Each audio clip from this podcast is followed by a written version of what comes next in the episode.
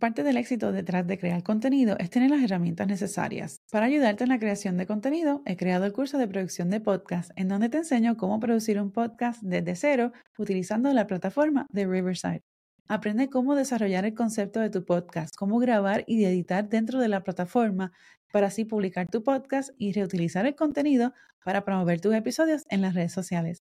El curso de producción de podcast está disponible en skillshare.com o también puedes visitar el enlace disponible en las notas del episodio. Y ahora continuamos con el episodio de hoy. ¿Qué yo haría si fuera a lanzar un podcast en el 2023? El nuevo año se acerca y si una de las metas que tienes es lanzar tu podcast, ya sea en audio solamente o en audio y vídeo, porque quieres tener a la vez tu canal de YouTube, pues hoy voy a hacer un desglose de siete pilares que debes de seguir antes de lanzar tu podcast. Pero si ya lo lanzaste, quédate sintonizado porque puedes usar este episodio como una guía para auditar tu podcast o tu canal de YouTube. Este episodio es traído por mi curso de creación y producción de un podcast para emprendedores, en donde puedes aprender las herramientas y pasos a seguir para lanzar tu podcast desde cero y en menos de una semana. Consíguelo en podcastparaemprendedores.com. Hola, hola, soy Yesenia Bocanegra, fotógrafa y estratega de marketing. Tomé un salto de fe al mudarme a 3.000 millas de distancia con una cámara y una maleta llena de sueños. En este podcast para emprendedores y creativos compartimos consejos e historias de éxito para ayudarte a crear un negocio con propósito y alcanzar tu máximo potencial como emprendedor. Esto es The Focus in Bloom Podcast en español. Bienvenido de vuelta a otro episodio de Focus on Bloom Podcast en español, en donde hablamos de creación de contenido y marketing digital. Hoy específicamente vamos a estar hablando de recomendaciones para lanzar tu podcast. Así que si te gusta este tipo de contenido, te recomiendo que tomes un momentito, te suscribas al podcast y de paso toma un momento en dejarnos una reseña o calificar el podcast en donde sea que estés escuchándonos. Cuando pensamos en lanzar un podcast o un canal de YouTube o ambos, queremos que tenga éxito. Pero el éxito se manifiesta de varias formas. Para definir el éxito dentro de un podcast o un canal de YouTube, lo primero es que debes de empezar desde el final.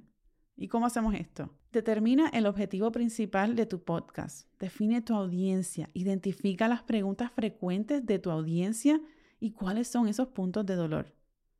Esto es básicamente trabajar en reversa. Al hacer esto, vas a llegar al día de producción, al momento de empezar a grabar y de hacer el research, que es lo próximo, con mayor intención y con mayor guía para saber que lo que estás haciendo tiene un propósito y una estructura, que no estás creando contenido por el hecho de que sabes que tienes que crear contenido. Lo próximo es el research, la búsqueda en línea. En este momento, en este proceso, vas a estar haciendo búsqueda de la competencia, ¿qué está haciendo tu competencia?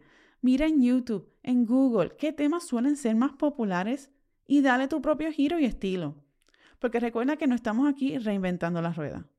Pero sí es importante saber que lo que estés compartiendo se sienta que venga de un punto auténtico de tu parte.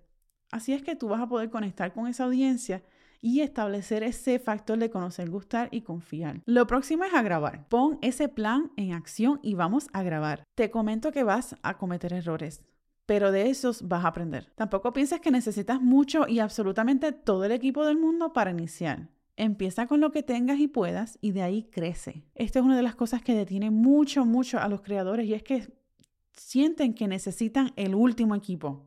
No, esto no es así. Empieza con lo que tienes. Lo próximo es publica y optimiza el contenido y esto es bien clave. Piensa en el SEO, en la optimización del motor de búsqueda.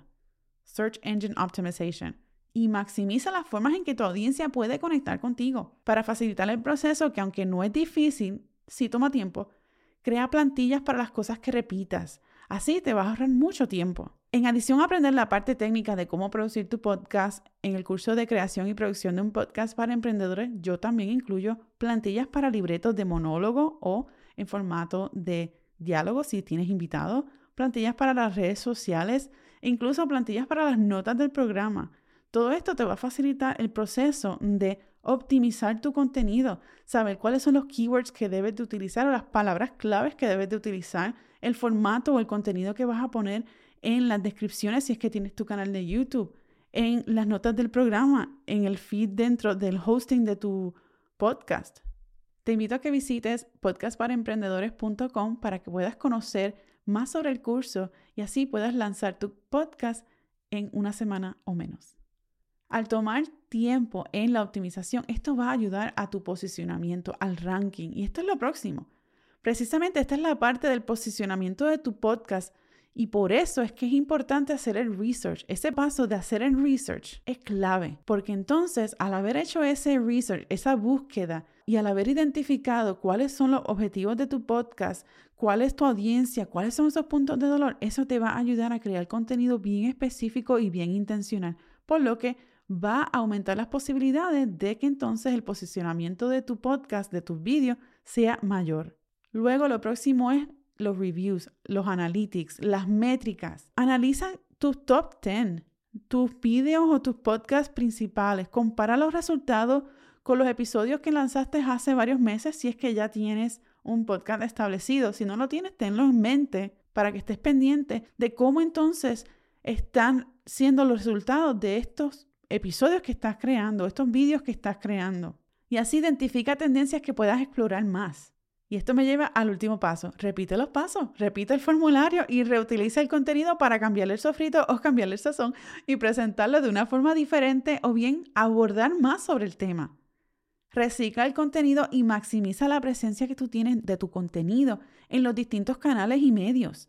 O sea, emails, en la comunidad de Facebook, en YouTube, en Instagram, en LinkedIn, en Pinterest. Pon tu contenido a trabajar para ti. Y no pienses que si vas a estar compartiendo todo tu contenido en todas estas plataformas, no pienses que vas a estar abrumando a tu audiencia, porque las posibilidades de que tu audiencia estén en todas y cada una de esas plataformas, siguiéndote en todas esas, cada una de esas plataformas, son pocas, porque incluso aunque las personas estén en esas plataformas, no quiere decir que interaccionen en esa plataforma de la misma manera en absolutamente todas. O sea que Maximiza las oportunidades que tienes para exponer tu contenido a una audiencia. En conclusión, empieza a trabajar de atrás para adelante, en reversa, haz tu búsqueda, graba y publica el contenido para que entonces así puedas tener un posicionamiento positivo y mayor para compartir tu contenido. Revisa el contenido, repite el formulario y reutiliza el contenido y maximízalo.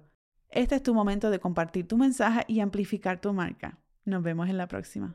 Gracias por sintonizar otro episodio de Focus on Podcast en español. Asegúrate de dejarnos una reseña en Apple Podcast o calificar el podcast en donde sea que estés escuchando este episodio para que así podamos continuar regando la voz y creando más contenido como este. Visita focusonbloompodcast.com para acceder a las notas de este y otros episodios.